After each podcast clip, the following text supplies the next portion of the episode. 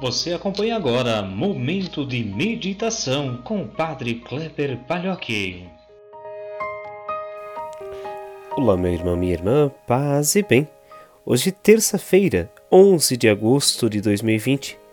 Peçamos a Deus que nesse dia oriente nossos passos, nos ajude a caminhar segundo aquilo que Ele também deseja de cada um, cada uma de nós. O Evangelho de hoje é de Mateus, capítulo 18, versículos 1 a 5 versículo 10 e versículos 12 a 14. Naquele tempo, os discípulos aproximaram-se de Jesus e perguntaram: Quem é o maior no reino dos céus? Jesus chamou uma criança, colocou-a no meio deles e disse: Em verdade vos digo, se não vos converterdes e não vos tornardes como crianças, não entrareis no reino dos céus. Quem se faz pequeno como esta criança, esse é o maior no reino dos céus. E quem recebe em meu nome uma criança como esta, é a mim que recebe. Não desprezeis nenhum desses pequeninos, pois eu vos digo que os anjos nos céus veem sem cessar a face do meu Pai que está nos céus. Que vos parece? Se um homem tem cem ovelhas e uma delas se perde, não deixa ele as noventa e nove nas montanhas para procurar aquela que se perdeu?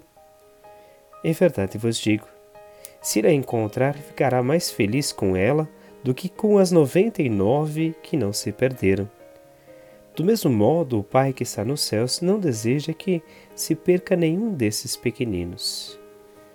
Meus irmãos, minhas irmãs, nessa terça-feira nós olhamos para o Evangelho e nós percebemos que os discípulos estão discutindo quem seria o maior dentre eles. Jesus coloca no meio deles uma criança e, a partir dessa criança, dá o exemplo do que deve ser feito. A criança é um ser que tem necessidade de tudo e de todos. Assim, aquele que segue Jesus deve sentir-se em total dependência também de Deus. Nesse contexto, compreende-se que seja introduzido também o tema da conversão, que é tão cara à pregação de Jesus. A conversão era considerada uma das sete coisas mais importantes que existiam antes da criação do mundo. Consiste na mudança da mentalidade e é comparada ao novo nascimento. No sermão da comunidade que nós compreendemos esse capítulo 18, Jesus nos traz as normas fundamentais para uma vida. Na comunidade cristã, ele quer que sejamos solícitos, ou seja, nós ajudemos para com os mais pequenos. O termo inclui crianças, meninos, é, pobres, idosos, todas aquelas pessoas que precisam de ajuda. Os discípulos eles nos mostram a mentalidade que era corrente, muito forte e que se mantém até hoje, que é aquele que tenta se impor.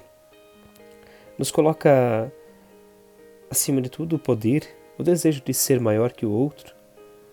Jesus chama a atenção que é necessário fazer-se pequeno, disponível, humilde, simples, pobre, sem pretensões, confiante.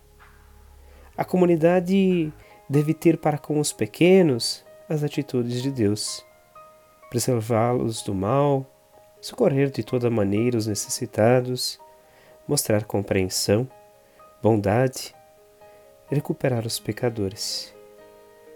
Por isso, nesse dia, nós olhemos também para nós enquanto comunidades, enquanto cristãos. Nós somos hoje a comunidade de Jesus Talvez tenhamos muitas proximidades com a comunidade que Mateus nos apresenta hoje, os discípulos. Talvez sejamos um pouco mais desorganizados. Talvez sejamos pe pessoas que não queiram fazer parte da nossa comunidade.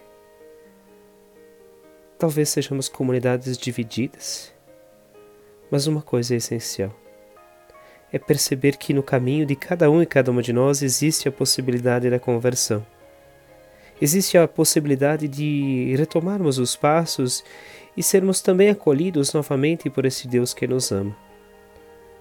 A profecia do tempo de Jesus também é um convite à profecia de nossos tempos. O perdão que era tão caro para Jesus, é o perdão que deve ser caro também a nós, nossas famílias.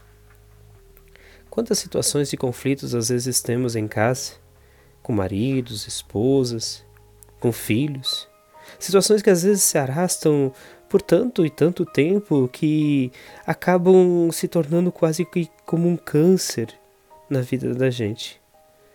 Um convite hoje é tomar esta palavra de Jesus, se perceber pequeno, humilde, simples e pedir perdão.